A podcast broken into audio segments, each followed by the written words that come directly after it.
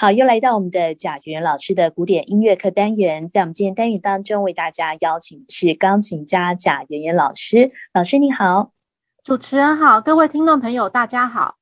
嗯，我们今天呢，呃，是用 Zoom 的方式哦，呃，邀请到贾云老师跟大家分享古典音乐课。因为呢，目前呢，在疫情期间啊、哦，大家都是采用这个远距的线上教学的方式，好，所以我们这个访问呢，也是用远距的方式来呈现。不过呢，其实还呃算蛮清楚的，对不对？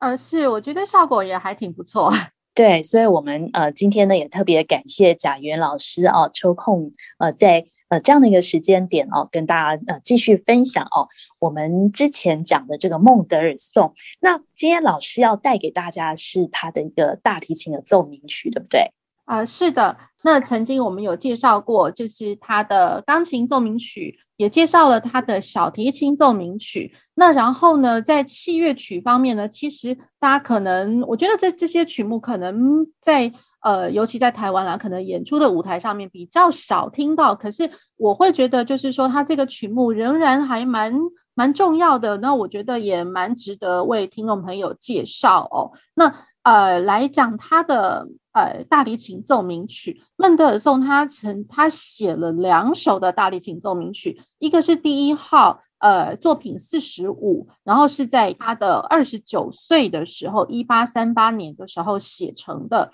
那然后另外一首是他的 Cello Sonata 第二号，然后作品是五十八。那在他三十三岁的时候写的。那第一号跟第二号哦，其实呃，就是说在虽然他的那个写作的那个年代哦，其实没有差到太远，可是总觉得好像第一号的话是比较中规中矩，然后呃三个乐章这样子。那我觉得他的第二号才真的是，我觉得蛮蛮令我惊艳的哦。那相信呃，也希望就是说在，在呃，就是听众朋友听到这一首的时候，也能够跟我一样的惊艳。然后第二号的话，他这个是在三十三岁，呃，也。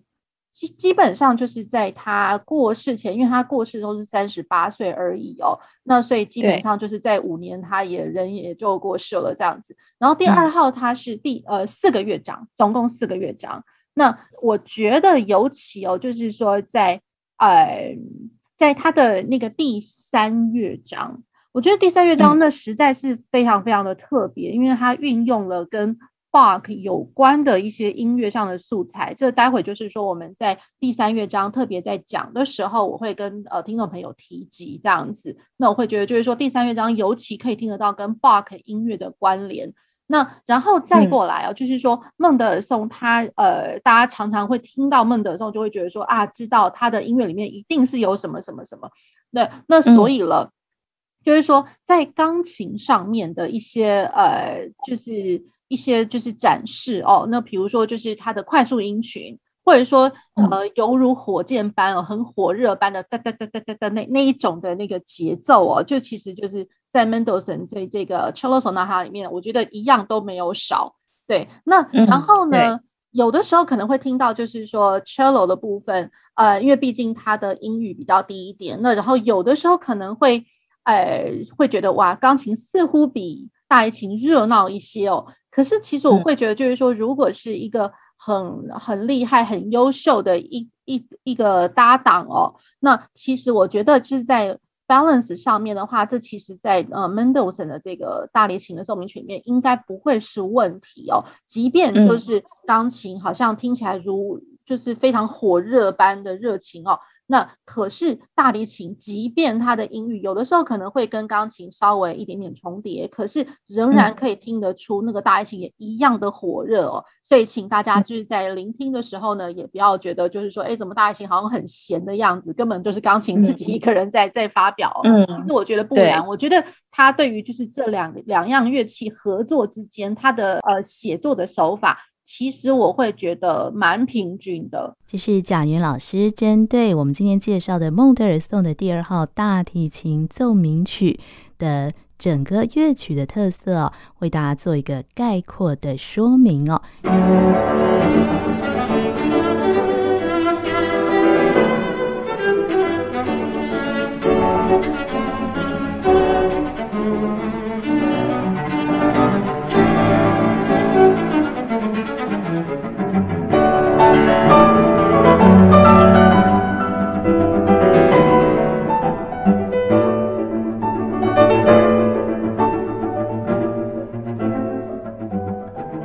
作品它其实是在呃，就是一八四二年的年底的时候，然后一直到一八四三年的上半年的时候把它写成的。嗯、那呃，它其实，在第一乐章有部分的素材其实是来自于他根本原本他想要发表，可是后来就没有发表的一个钢琴奏鸣曲。对，那其实我觉得这个是蛮有趣的哦。嗯、就是他原本想要发表一个作品是钢琴奏鸣曲 G 大调的作品，可是就因为没发表，嗯、那所以间接的反而会变成就是说，呃，这个作品没发表，它里面的素材反而就来到了这个大提琴奏鸣曲里面了。对，这个蛮有意思的。然后这个作品呢，它是呃，就是献给一个。呃，俄国裔波兰人的一个大提琴家，一个大提琴伯爵，叫做呃 Mateusz，然后 Viehorsky 这样子，这个、嗯、这位伯爵，那呃，在这个作品里面，常常可以听得到一些好像呃，感觉上对于生活好像有憧憬，很有动力，很有 power，很有精神，嗯、可是，一方面好像也是有一点急促紧张的那种感觉哦。其实就是说，在这个他写作的时间点，正好是在一个他的人生生涯职涯当中的一个转换。也就是说，他的职涯在当下哦，其实他是原本他是为了那个普鲁士国王，然后帮他就是就是就是工作这样子。那然后再过来，他这段时间点正好是一个转折，就是说他。呃，必须要终结这个工作，然后要来到新的工作。他的新的工作呢，就是要去带领莱比锡的音乐院。对，那莱比锡音乐院，嗯、所以就是在这一段转接的时间点呢，可能多多少少一些就是繁杂的事物，让他可能有一点呃疲累或分身乏术或之类的。对，就是事情庞大，所以常常就会觉得就是说，哎，这样子的一个氛围就会展现在他的第一乐章里面。大家会觉得，哎，好像很有朝气，嗯、很有精神，可是也有点忙碌、匆忙的那种感觉，有点急促的感觉，这样子是。是哦，然后它的第一乐章是 D 大调，然后是 Allegro assai vivace，也就是说很活跃的快板。嗯、这首曲子呢，也是他在过世前大概四五年完成的哦，也是他的。算是他的一个巅峰的代表作哦，所以听起来其实是非常浪漫、非常优美的一个作品哦。是的，是的。那在同时期当呃当中呢，就是我们也稍后也会介绍到，就是他这个时间点他的写作真的都是蛮精华的。嗯、对，所以我们稍后也可以跟各位听众朋友介绍这样子。好，那我们现在先听他的第一乐章，是听他的第一乐章。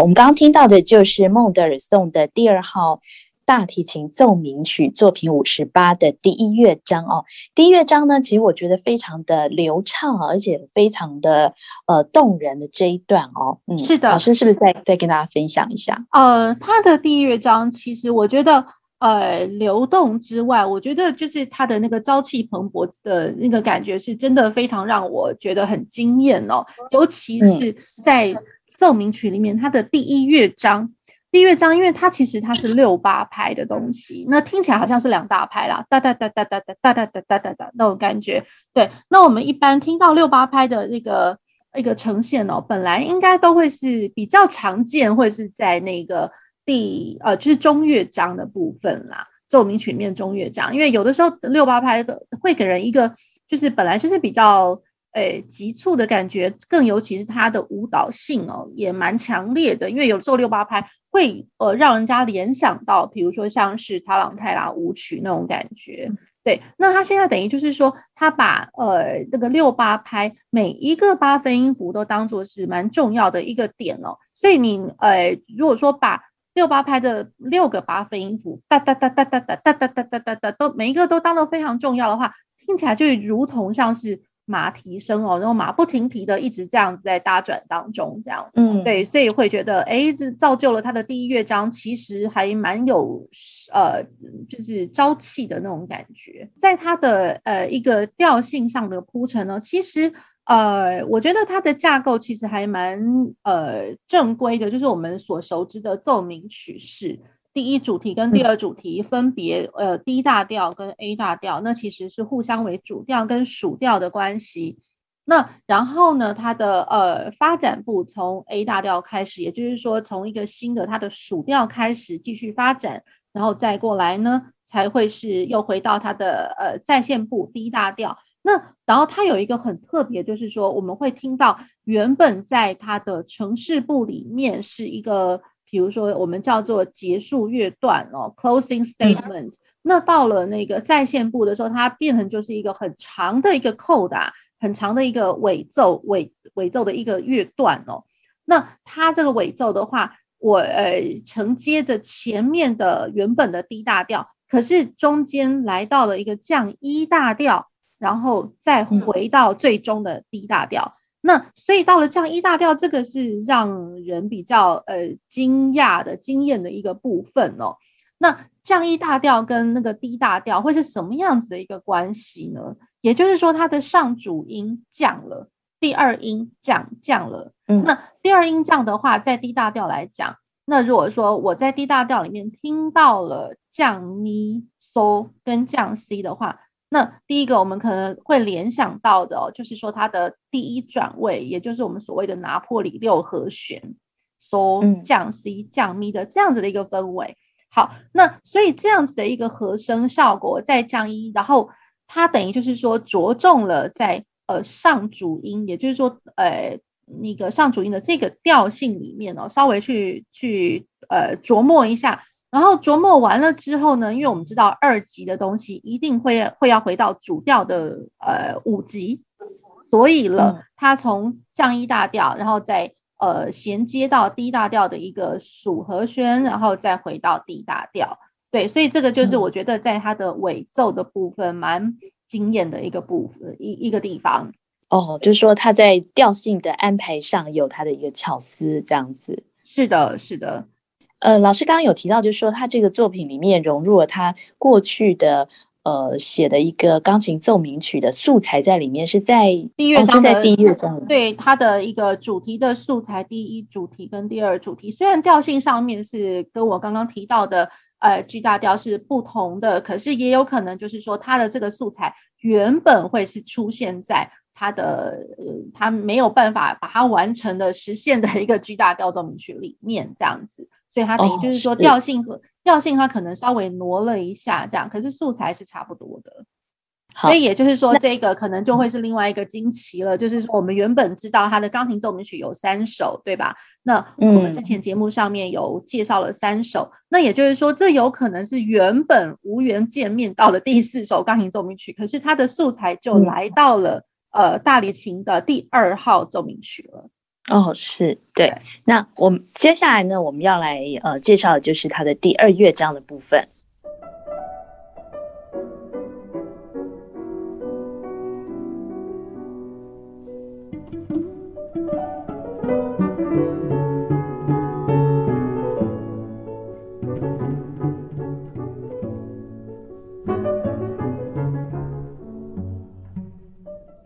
章它是 B 小调，那所以在调性上面，这个呃毋庸置疑，这个是等于是主调跟它的关系小调这样子的一个关系。那然后呢，它的第二乐章我们平常知道的哦，就是诶，如果说奏鸣曲里面它四个乐章的话，那有可能第二乐章或是第三乐章一定会有一个是慢板慢板乐章，嗯、那。只是说，在目前的这个呃这个编排方式来讲的话，它的第二乐章反而会是像是一个诙谐曲般的稍快板 Allegretto sforzando，然后是小调这样。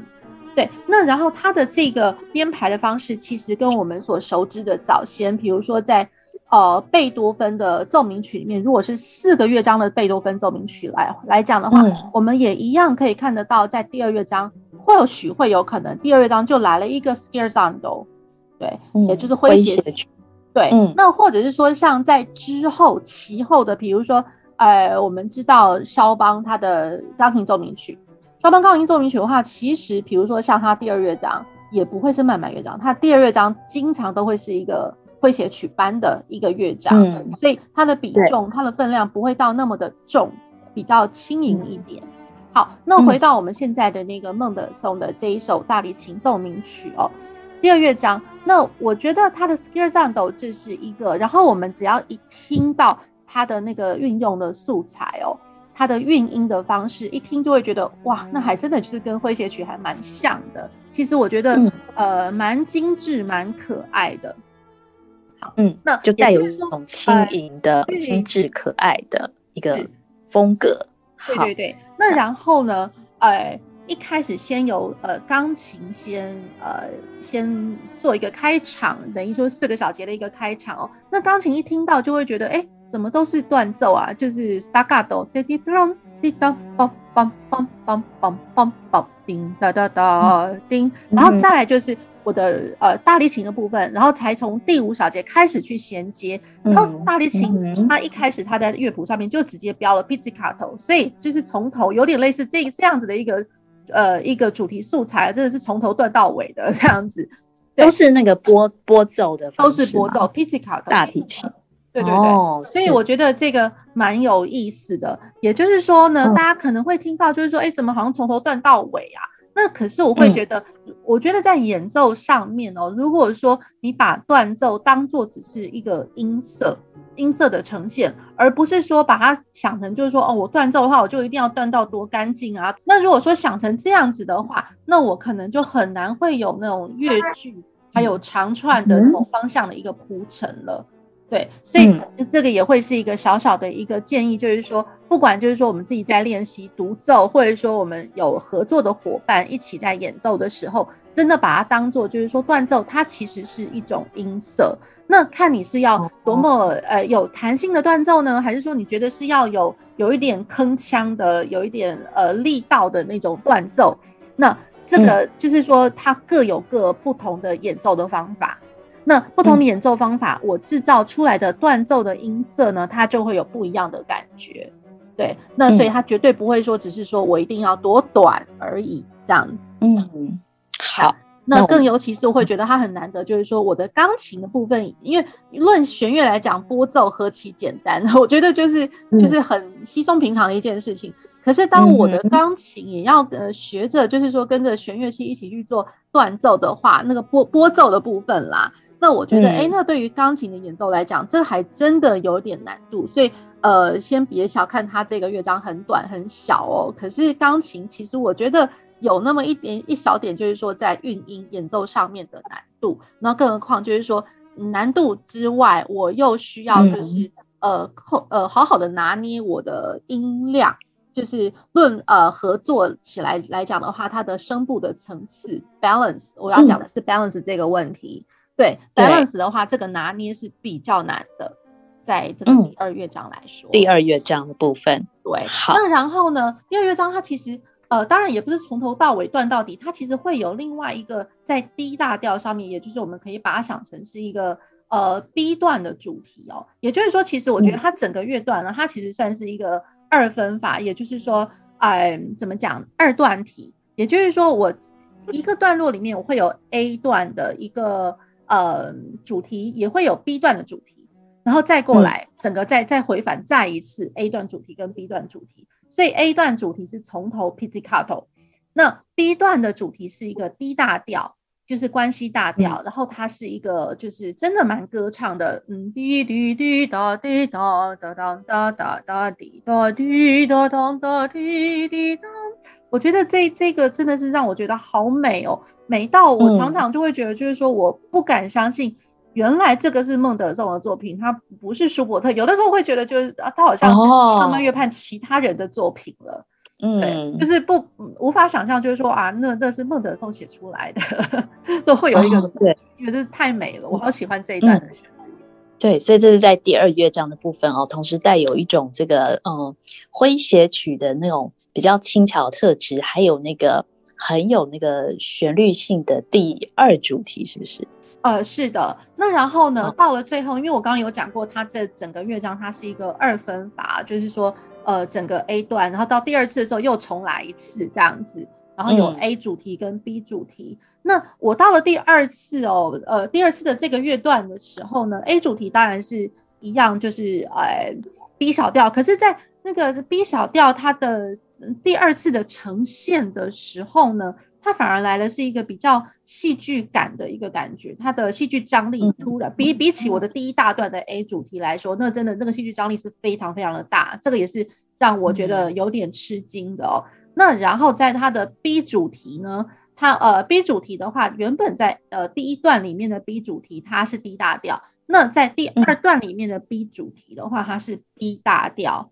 也就是说我原本的 B 小调跑到。他的同名的大调去了 B 大调，嗯，对，然后就是我讲的那个 B B 段的主题，它很美的这个很美的这一段哦，嗯、就是没有没有 pizzicato 的这一段，好 B 大调。嗯、那然后呢，最后进入到他的那个尾奏，当然尾奏其实我会觉得 Mendelssohn Mendelssohn 好像蛮好玩的，就是说他的尾奏这个稍微都拉得长了一点点哦，所以可能可能就会听听得到。B 小调、B 大调、B 小调、B 小调，然后 B 大调里面的呈现的话，嗯、好像也会多多少少借用了 B 小调的四级，就是原本四级会是呃在大调里里面来讲是大三和弦，可是小调里面的四级它是小三和弦，所以在大调里面又借用了、嗯、借用了这个呃小小三和弦这样子。